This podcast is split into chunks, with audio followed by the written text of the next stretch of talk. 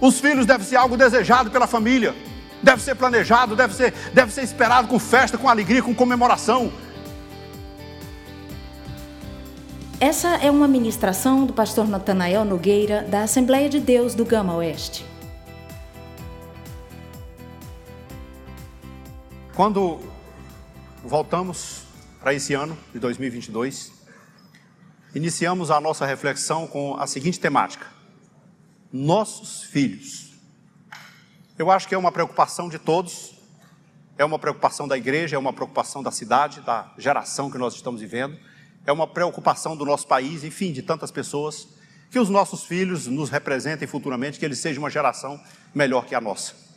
Iniciamos com o título Geração dos Nossos Filhos, mostrando as suas fragilidades, os seus potenciais.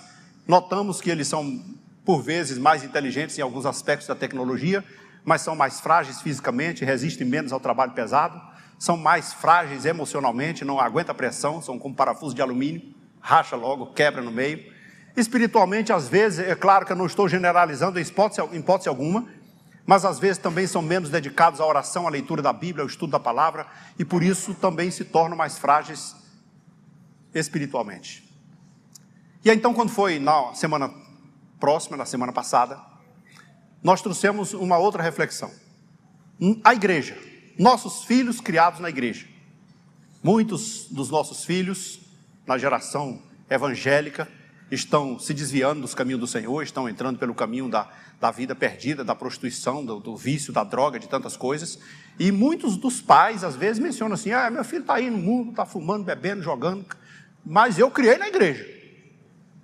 Quando observamos semana passada sobre os nossos filhos criados na igreja, a, a exemplo dos filhos de Ali, foram criados na igreja, mas eram rebeldes, foram criados na igreja, mas eram filhos de Belial, foram criados na igreja, mas eram adúlteros, prostitutos, enfim, eram pessoas de má índole, e o Senhor os levou. Então, criar na igreja não é lá essas coisas. Então, se não devemos criar os filhos na igreja, então devemos criar em casa. E aí, por isso, esbarramos no texto de hoje. Nossos filhos, porque se é que vamos criar em casa, então nossos filhos precisam de um lar. Porque lar e casa não são necessariamente a mesma coisa.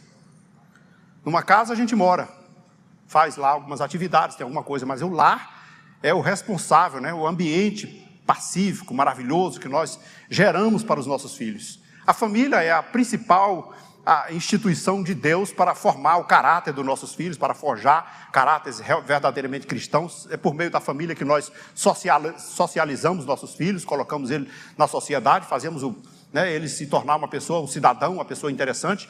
É, ensinamos ele, mas infelizmente, infelizmente, muitos dos nossos filhos têm casas, mas não têm lar. Ainda vamos falar mais na frente, na próxima reflexão sobre a mãe dos nossos filhos. E aí, então, nesses dias que eu vou anunciar antes, que é para as mulheres se prepararem, ok? Pois bem, temos hoje como parâmetro, como exemplo, o Jefté, um cidadão extraordinário, mas mostra alguns traços de desajuste na sua vida. Ele era filho de uma prostituta, então, naturalmente, não foi uma coisa muito correta na vida dele, do pai dele. E por conta disso, ele também foi rejeitado pelos seus irmãos, foi expulso de casa. Os irmãos mandaram ele procurar outro caminho. Não vai herdar conosco o nosso pai, porque você não é daqui. Ele foi, então se tornou um homem leviano, se misturou com homens levianos, diga-se de passagem, e talvez tenha sido um, um, um bando, um chefe de, de, de malfeitores, de tanta coisa, mas se tornou valente, era um homem muito valente e depois de tudo isso, quando Israel se, se, achou numa guerra contra os Amonitas, pelo fato de ele ser forte, corajoso, valente, ousado, não tinha medo de nada, não tinha nada a perder, Israel, Gileade, foi atrás dele para dizer assim: Olha, vem cá, lutar conosco, ser o nosso chefe.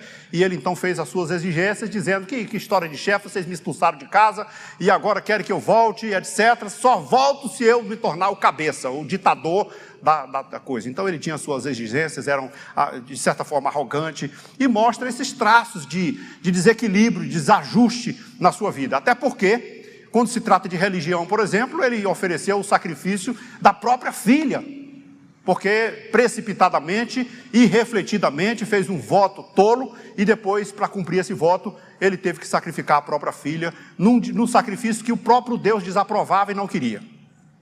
Agora, o mais interessante, ainda assim, ele foi parar na galeria dos heróis da fé. Parece que a gente tem que tirar algumas lições daí. Nem sempre ser um, um bom homem significa ser um homem bem espiritual. Nem sempre ser um homem bem espiritual significa ser um homem feliz e ajustado. Às vezes, pessoas que são muito crentes, fervorosos, animados, mas não são pessoas ajustadas socialmente, é, dentro da família, dentro dos negócios, enfim, é pessoas desequilibradas, porque tem alguns desajustes na sua vida. Nem sempre uma pessoa, porque não é um cristão verdadeiro, também é, há exemplo de Acabe, por exemplo, que era um rei mau, perverso, mas durante todo o seu reinado Israel esteve forte no que diz respeito à guerra. Então, a Bíblia diz que quando Acabe morreu, Israel se tornou fragilizado. E olha, um cara sujeito que não tinha temor a Deus. Então a gente não pode generalizar as coisas. Nós precisamos aprender com essa história de Jefté e vamos descobrir o que, é que nós podemos fazer para que os nossos lares não criem pessoas desajustadas. Você imagina se Jefté, com todas essas coisas, com toda essa, essa, essa capacidade que ele tinha, se fosse bem ajustado, é, temente a Deus, bem corretamente, andado nos princípios da palavra, sem fugir a essas regras que nós ensinamos na Escritura Sagrada. Então, nós vamos aprender alguma coisa para evitar que os nossos filhos sejam criados nesse desajuste. Eles precisam de um lar abençoado, estruturado lá, onde pai e mãe atuem perfeitamente. Mas nós vamos descobrir então por que não é assim. Nós estamos numa geração, como vimos passado, as duas semanas anteriores, filhos despreparados, jovens no mundo, delinquentes, bandidos, drogados, Pessoas de, e aí diz assim, mas, mas são da igreja, são crentes, filho do pastor, filho do obreiro, presbítero da igreja, a mãe é do ciclo de oração.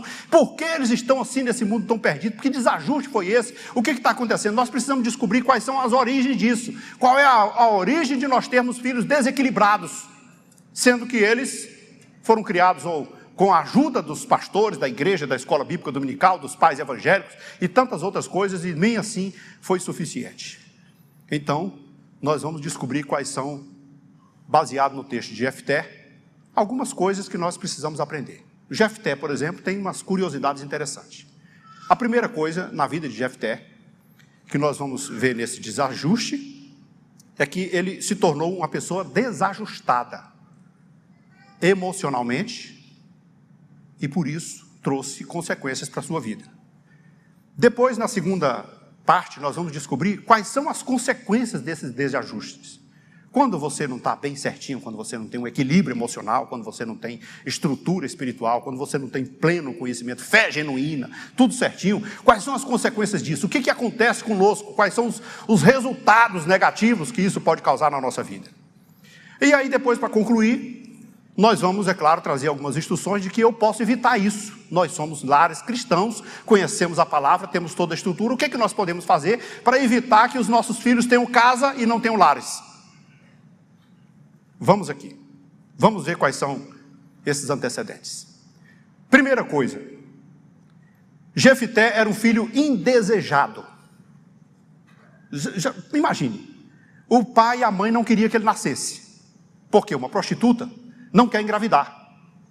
Qual é a prostituta que diz assim: ah, eu vou ter um filho, eu vou, eu vou planejar um filho para criar? Não, o filho atrapalha a vida dela, atrapalha os negócios dela, atrapalha o rendimento dela e torna uma situação de, desnecessária. Ela não quer um filho. É a última coisa que uma, que uma prostituta quer é engravidar durante o seu trabalho lá, que ela considera o seu trabalho na prostituição.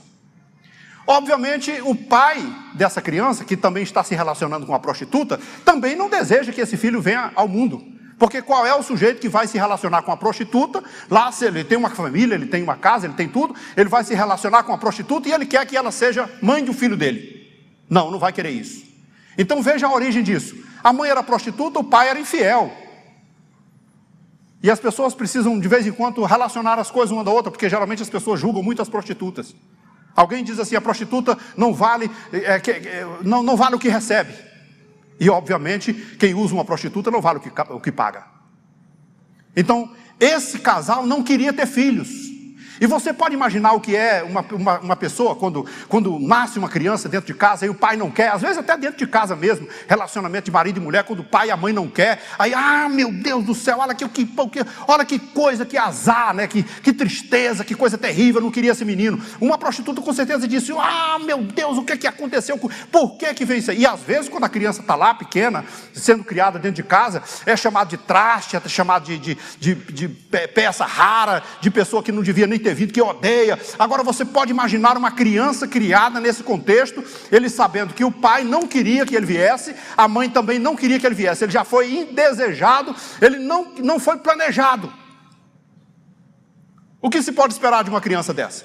Que estrutura nós podemos imaginar que essa pessoa seja normal na sociedade, que seja equilibrado na sociedade, que tenha um, um, uma, um, uma vida ajustada na sociedade, sendo que ele é indesejado tanto pelo pai quanto pela mãe. Agora, para completar, ele também é rejeitado. Porque depois que ele está crescendo junto com a família, né, naturalmente ele foi levado à casa né, da sua, do seu pai, e ele tinha outros irmãos, e os irmãos eram filhos, obviamente, da esposa do pai, tudo certinho, tudo arrumado, e os filhos o rejeitaram, e o aborreceram, o odiaram. Eles nem precisavam expulsar. Naquela lei antiga, os filhos de prostituta, os filhos criados lá, o bastardo, por exemplo, não tinha direito a herança nenhuma. Mas os filhos, não, não queremos ele aqui. Some daqui, vai embora. Não, não, não, não aceitamos, você não vai herdar com o nosso pai. Então você pode imaginar que no meio de uma sociedade. Olha, se você puder imaginar uma coisa dessa, os danos que são causados quando uma mãe só dá preferência para um outro filho. Quando um pai só deixa esfarrapadamente dizer que tem preferência, como Jacó e Esaú, por exemplo, que tiveram aquele des, descaminho na vida, e alguns deles, em alguns casos dele, porque a mãe preferia o Jacó e o pai preferia Esaú. Agora você pode imaginar pior do que isso? O pai não queria que viesse ao mundo, a mãe também não, os irmãos o aborrecem. Então ele é uma peça fora do lugar, ele é uma pessoa indesejada. E além do mais, ele é rejeitado. Não queremos ele aqui, não gostamos dele. Então, com certeza, os irmãos não brincavam com ele quando era criancinha. Não, não quero brincar com você. Esse brinquedo é meu, não é seu. Essa situação é minha, não é sua. Então, você imagina uma criança dessa se ele tem condição de ser criado num ambiente saudável. Às vezes reclamamos dos nossos filhos, porque menino é isso, menino é aquilo, porque fez isso, porque fez aquilo, mas diga-se de passagem, há muitos dos nossos irmãos crentes, lavados no sangue de Cristo, batizados com o Espírito Santo, que vivem dentro das melhores igrejas ou denominações evangélicas, tem casas, mas não tem lares. Os filhos não têm um ambiente dentro de casa, não têm a alegria de viver dentro de casa.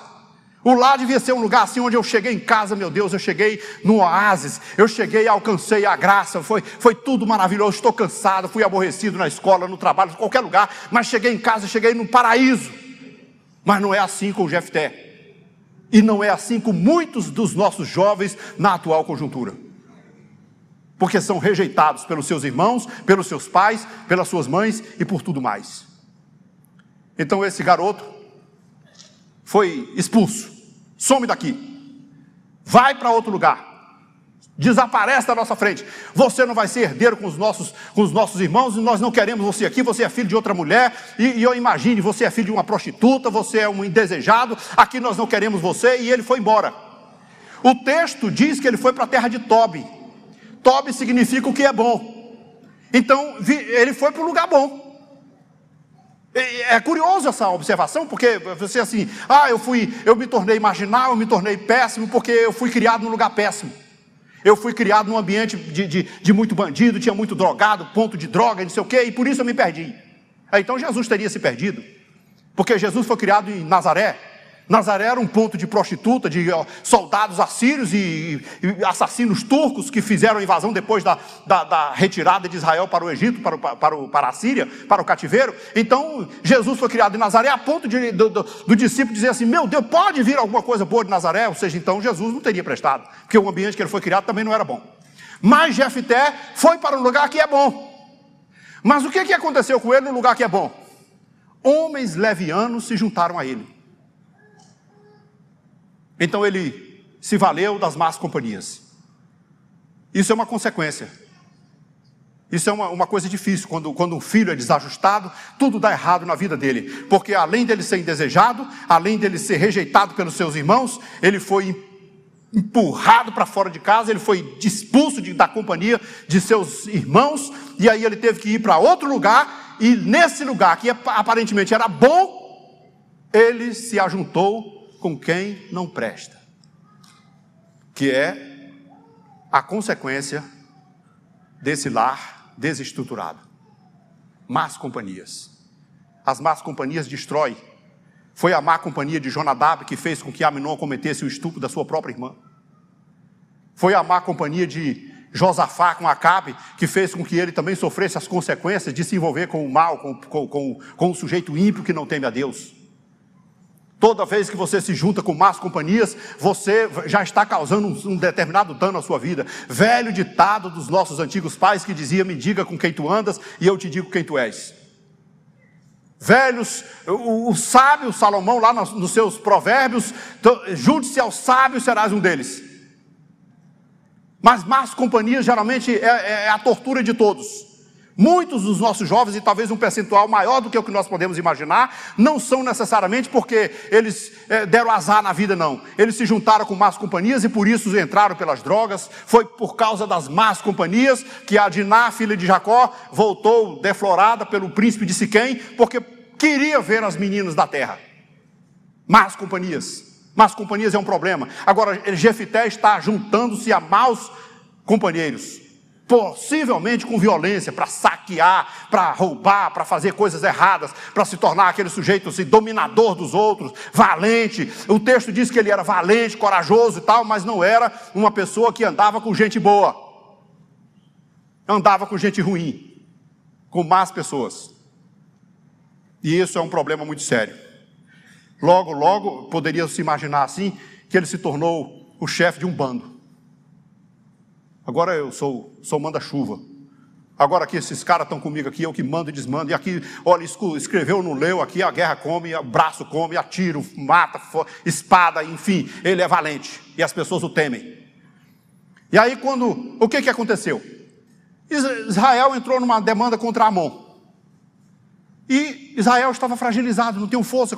A gente não tem um guerreiro, não tem um homem forte, não tem um valente, um sujeito corajoso, capaz de enfrentar uma batalha. Alguém, um gileadita, se lembra. Jefité. Jefité é uma boa. Tem uns anciãos de, Jef, de, de, de, dizem assim: vamos chamar o Jefté, porque o Jefté ele tem lá aqueles caras corajosos, aqueles valentes lá, de repente ele pode ser um grande líder para nós. Vamos chamá-lo para ele guerrear por nós. Mas Jefté tinha um outro problema como consequência do seu desajuste ele era ressentido, magoado. Os anciãos chegaram ali, Jefté, nós viemos aqui, olha, os anciãos te convidar e convocar você para você ser o nosso líder e guerrear por nós. Os amonitas estão aí guerreando contra nós, não temos estrutura, mas você é um homem valente, tem homens valentes aí do seu lado, você poderia nos auxiliar. Eu? Agora que vocês vieram? Vocês me expulsaram da casa do meu pai, e agora que estão no aperto, vêm atrás de mim? A pergunta que eu quero fazer é o seguinte: é verdade? Ele está dizendo a verdade? Verdade meia. Ele foi expulso da casa do pai, mas foram os anciãos de Gileade que expulsaram? Não. Quem expulsou ele foram seus irmãos. Os, os, os anciãos não têm nada a ver com isso. Você já viu aquela pessoa que cai lá no mundo no pecado e depois ele está lá na sarjeta, desesperado, sofrendo, e ele põe a culpa em quem? Na igreja? No governo? No prefeito? No, no deputado? No pastor da igreja? Em que, é que ele está derrotado porque ele tem os seus desajustes lá pessoais, ou seja, ele teve algum problema lá com seus irmãos, com a sua família, mas ele tem que arrumar um culpado, e o culpado é todo mundo é culpado. Deus e o mundo é culpado. Por quê? Porque o ressentido enxerga as coisas assim. Ele não sabe filtrar. Ele está tão magoado que ele não consegue filtrar, está revoltado com todo mundo. E aí, então, quando os anciãos foram até ele, eles disseram: Não, vocês me expulsaram da casa do meu pai, e agora que estão precisando de mim, e aí vocês estão no aperto, aí vocês vêm atrás de mim. Não quero isso. Aí os anciãos, muito humildes, não, mas é por isso mesmo que estamos aqui. Olha, você vai guerrear contra nós, e por nós, né? Você vai defender, e nós vamos te, te, te, te honrar, vamos te colocar, você será um, um grande líder. E, e, aí então fez, encheu a bola dele é para que ele pudesse se sentir é, um pouco mais valorizado. E, e ele se tornou, sabe o quê? Não vou dizer a palavra aqui, é mais comum, mercenário. Ele agiu como mercenário. Ele estava guerreando para quem? Para alguém lá de outra terra, de outro povo? Não, para a sua própria nação. Ele ia defender quem? Quem estava falando com ele? Os anciãos de, de Gileade. De onde ele era? Gileade. Ele era filho de quem? De Gileade. Quem é que estava na batalha? Israel. Ele era o quê? Israelita. A quem que ele ia defender? Ele ia defender a sua própria nação. Mas ele não queria defender de graça. Estão precisando de mim? Então paga o preço. Esse, essa questão do ressentimento, da arrogância, de querer ser grande, de querer ser poderoso e de tirar vantagem de tudo, é uma coisa de pessoas que realmente não têm uma afinidade, um ajuste social adequado. E isso tudo é consequência de onde? De lá da sua infância, do seu lar, da sua mãe, do seu pai, do relacionamento com seus irmãos, com a sua família e pelo fato de ele não ter um lar abençoado. Aos os, os, os anciãos dizem assim: tudo bem, nós concordamos com você, nós vamos aceitar que você seja, é, vamos fazer o que você quiser. Ele falou: o que é que eu quero? Eu quero que, se por acaso eu for essa guerra e o Senhor me der vitória, eu terei que ser o cabeça. Ou seja, eu vou ser o ditador de Israel. Eu que vou mandar. Porque pessoas assim, quando você vê uma pessoa querendo ser muito, muito grande, muito poderoso, muito mandão, muito cheio de razão, pode ter certeza que essa pessoa está desajustada. Os grandes líderes não precisam ser ditadores, eles podem ser uma pessoa até flexível, amados. Líderes, as pessoas não, não têm que obedecer pelo medo, porque está, está aterrorizado com medo de ser punido, não. Obedecer porque o seguem, porque é uma pessoa que realmente vale a pena ser seguido. Mas ele exigiu ser o ditador. Essa é a, esse é o meu preço. Essa é a minha condição. Se quiserem, vão ter que arcar com isso. Então, vejam só como as coisas acontecem. É uma pessoa excelente e ainda acontece uma outra coisa. É, e, e, a questão da religião? Ele está lá e os anciãos dizem assim: tudo bem, nós aceitamos, pode ir, nós concordamos. Vai lá e se você for vencer, nós faremos de você o nosso chefe. Você vai ser o comandante-chefe, o juiz de Israel, o chefe de Israel, o manda-chuva. Aí ele foi para a batalha com, seus, com o seu bando. Né? O bando foi contratado, seus homens valentes, corajosos, e ele foi para a guerra. E lá no meio da guerra, ele fez um voto, um voto de uma pessoa muito religiosa. Quem faz voto, geralmente, a Deus, são pessoas que se dizem bastante religiosas. Mas essa religião dele é uma religião irrefletida. É uma religião que às vezes serve de máscara para mascarar suas, seu exibicionismo. E isso não é muito incomum no nosso contexto atual, né? nunca foi em nenhuma época. Jesus reprovou diversas pessoas, até mesmo os escribas e fariseus, que eram doutores da lei. Jesus chegou a chamá-los de sepultura, caiada.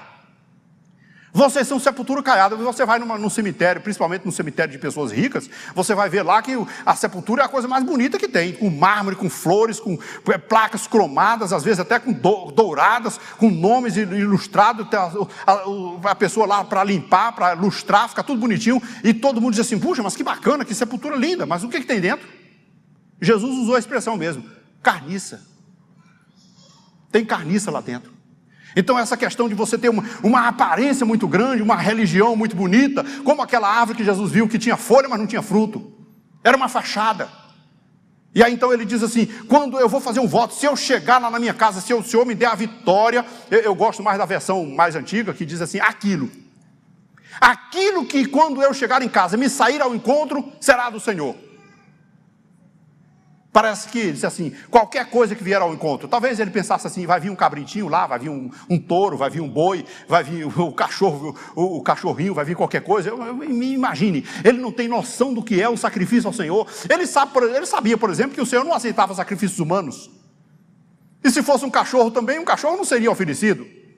E se fosse um porco também, um porco não seria oferecido, porque o Senhor não aceitaria isso. Então, uma religião que não tem reflexão, que não tem, não é ponderada, que não sabe o que está fazendo, são pessoas que fazem para poder mostrar uma certa aparência de espiritualidade.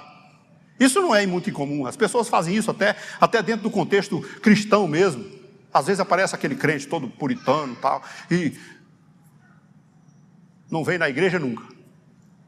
Ouvi um pastor contando essa história que diz que um, um certo membro da igreja, muito posudo, Aí o pastor falou assim: por que, que você não vem na igreja no domingo, não aparece nunca na igreja? Nunca, nunca te vejo. É porque eu não vou ficar esquentando o banco de igreja. Eu sou, eu vou lá para a favela para ajudar pessoas pobres, vou fazer a obra, porque aqui, aqui tem muita gente, eu não faço nada. E o pastor também, que não tinha papa na língua e conhecia bem a situação dele, disse para ele assim: não, não é, isso, não é por isso não.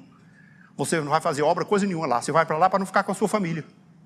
Você trabalha a semana toda, de dia e de noite. De noite, quando, num domingo que você podia ficar com a sua família, você inventa um trabalho lá fora para não ficar com eles. Mas sabe que aquele que abandona a sua família é pior do que o incrédulo. Então, uma religião de aparência, uma máscara, uma máscara de santidade.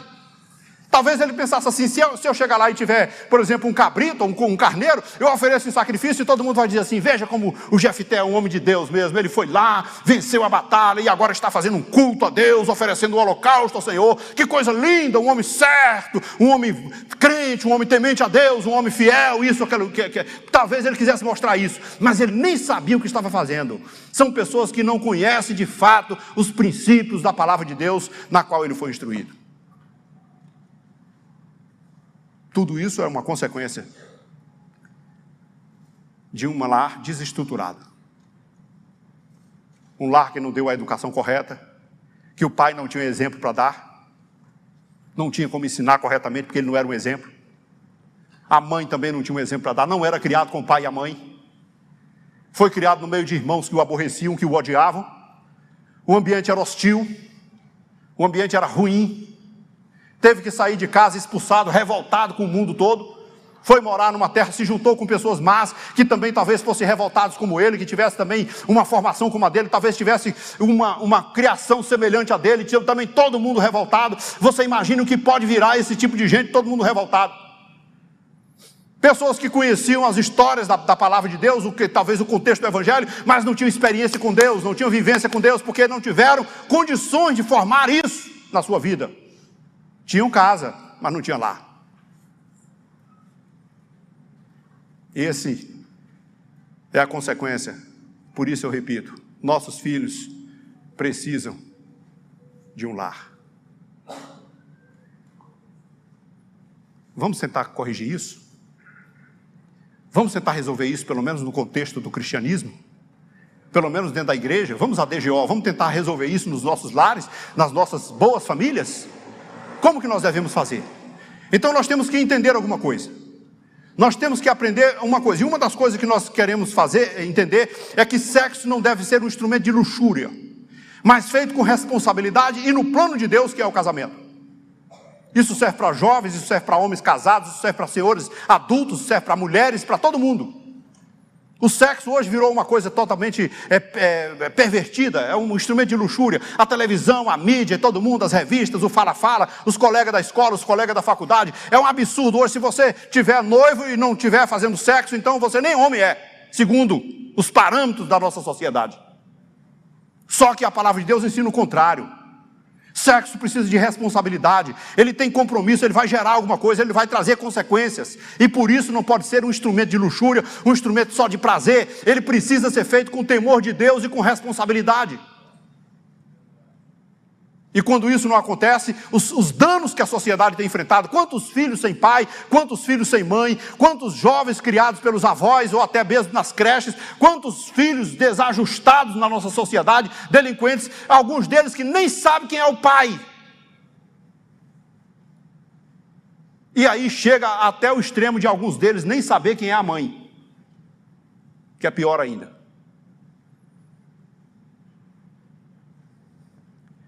Que mais podemos fazer para evitar isso? Filhos nunca devem ser um acidente. Um acidente de percurso. Ah! Meu Deus, engravidei. Não. Filhos devem ser planejados com amor e por isso devem ser desejados. Filhos devem ser esperados com festa, com comemoração. Filhos devem ser abraçados, carregados no colo, beijados. Filhos devem ser algo de felicidade. A Bíblia diz que é dádiva de Deus, é presente de Deus, é dom de Deus. São coisas que o Senhor concede àqueles homens que são realmente merecedores disso, mulheres que são merecedoras disso. É, lá no Antigo Testamento, quando uma mulher não tinha filho, era motivo de opróbrio, de vergonha, de sofrimento, de tortura. Então ela tinha que orar a Deus, como Ana orou a Deus: Senhor, dai-me filho, como, como Rebeca pediu: Senhor, dai-me filhos, como tantas outras mulheres estéreis, a, a mulher de Zacarias, Isabel: Senhor, por favor, dai-me filhos. Como a sunamita, que Eliseu disse assim: Você vai ter um filho. Enfim, quantas mulheres estéreis, a, a mãe de Sansão, a, mãe, a esposa de Manoá Senhor, não, não tenho filho. Quantas mulheres não tinham filhos e eram sofredoras por causa disso? E quando vieram os filhos, eles foram recebidos com alegria, com prazer. Glória a Deus, eu tenho filho, vou balançar um filho no colo, eu vou ser mãe, eu vou dar de mamar a um filho. Os filhos devem ser algo desejado pela família, deve ser planejado, deve ser, deve ser esperado com festa, com alegria, com comemoração com palmas, com, com, com, tudo que você tem direito. Os filhos não podem ser uma coisa, um acidente de percurso, um, um, um, azar, como dizem algumas pessoas. Ah, meu Deus, que azar! Fui engravidar logo agora. Por quê? Por que, que as pessoas imaginem uma criança que é criada, que foi várias tentativas de aborto, que não deu certo, nasceu por um acidente de percurso e às vezes até ainda foi tentado abortar e não deu certo? O que, que se espera de uma criança como essa? O que se espera de um filho desse? Não tenha o seu filho como um acidente de percurso. Desejo, planejo, receba-o como um, uma dádiva de Deus, herança de Deus, presente de Deus alegria que o Senhor vai dar a uma, a uma família. Como é bom uma, uma criança dentro de casa, traz toda a alegria, traz toda a felicidade. O sorriso dele, o passo dele, o andar dele, tudo dele é bom, tudo dele é lindo, tudo dele é maravilhoso para ser amado, para ser beijado, abraçado, levado com carinho para se tornar um cidadão amoroso também, porque quem não recebeu amor também não sabe dar amor. Filhos mal amados são os piores maridos porque não receberam carinho e por isso não sabem dar carinho. São os piores pais, porque não foram afagados e também não sabem fazer afago em ninguém.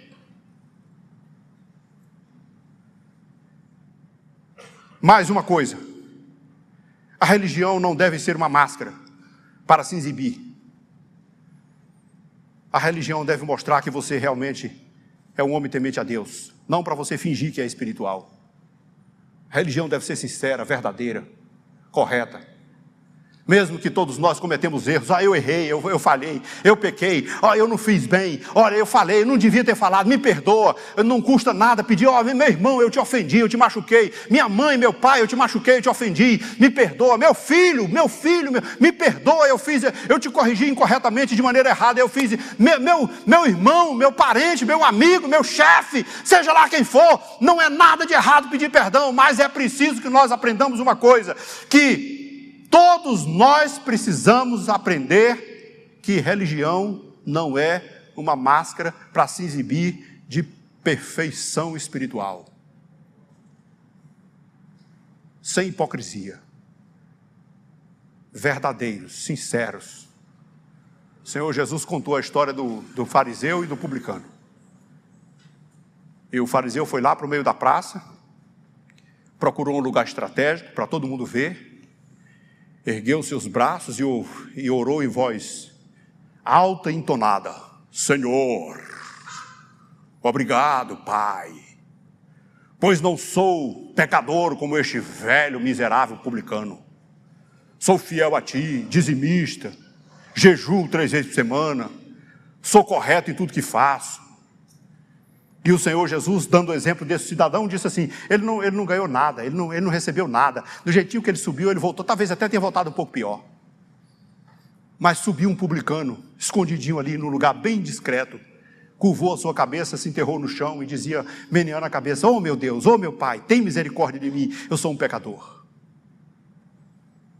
E Jesus disse: Esse alcança misericórdia. Religião é coisa de sinceridade. Você erra, você peca, você mente, você faz coisa errada, mas vai para os pés do Senhor, se prostra para Ele e diz para Ele: Senhor, preciso da tua graça, do teu perdão, da tua misericórdia. Religião precisa ser refletida. Não faça votos precipitados, não tente aparecer que você é mais santo do que ninguém, porque você não é mais santo do que ninguém. Todo mundo tem o mesmo padrão, Deus é quem julga cada um. Você não é mais santo porque você vem mais à igreja, porque você vem menos, porque você ora mais, porque contribui mais ou contribui menos. Você precisa ter compromisso com o Senhor, nosso Deus, e com a Sua palavra. Lares precisam ser íntegros, marido fiel, esposa sincera, fé genuína. Se quiser filhos ajustados, equilibrados, bem-sucedidos, então precisamos seguir esses princípios. Sexo não pode ser um instrumento de luxúria, filhos não devem ser acidente, religião não deve ser uma máscara, e os lares devem ser íntegros, sinceros, marido fiel, esposa temente a Deus e todos andando na, na presença do Senhor.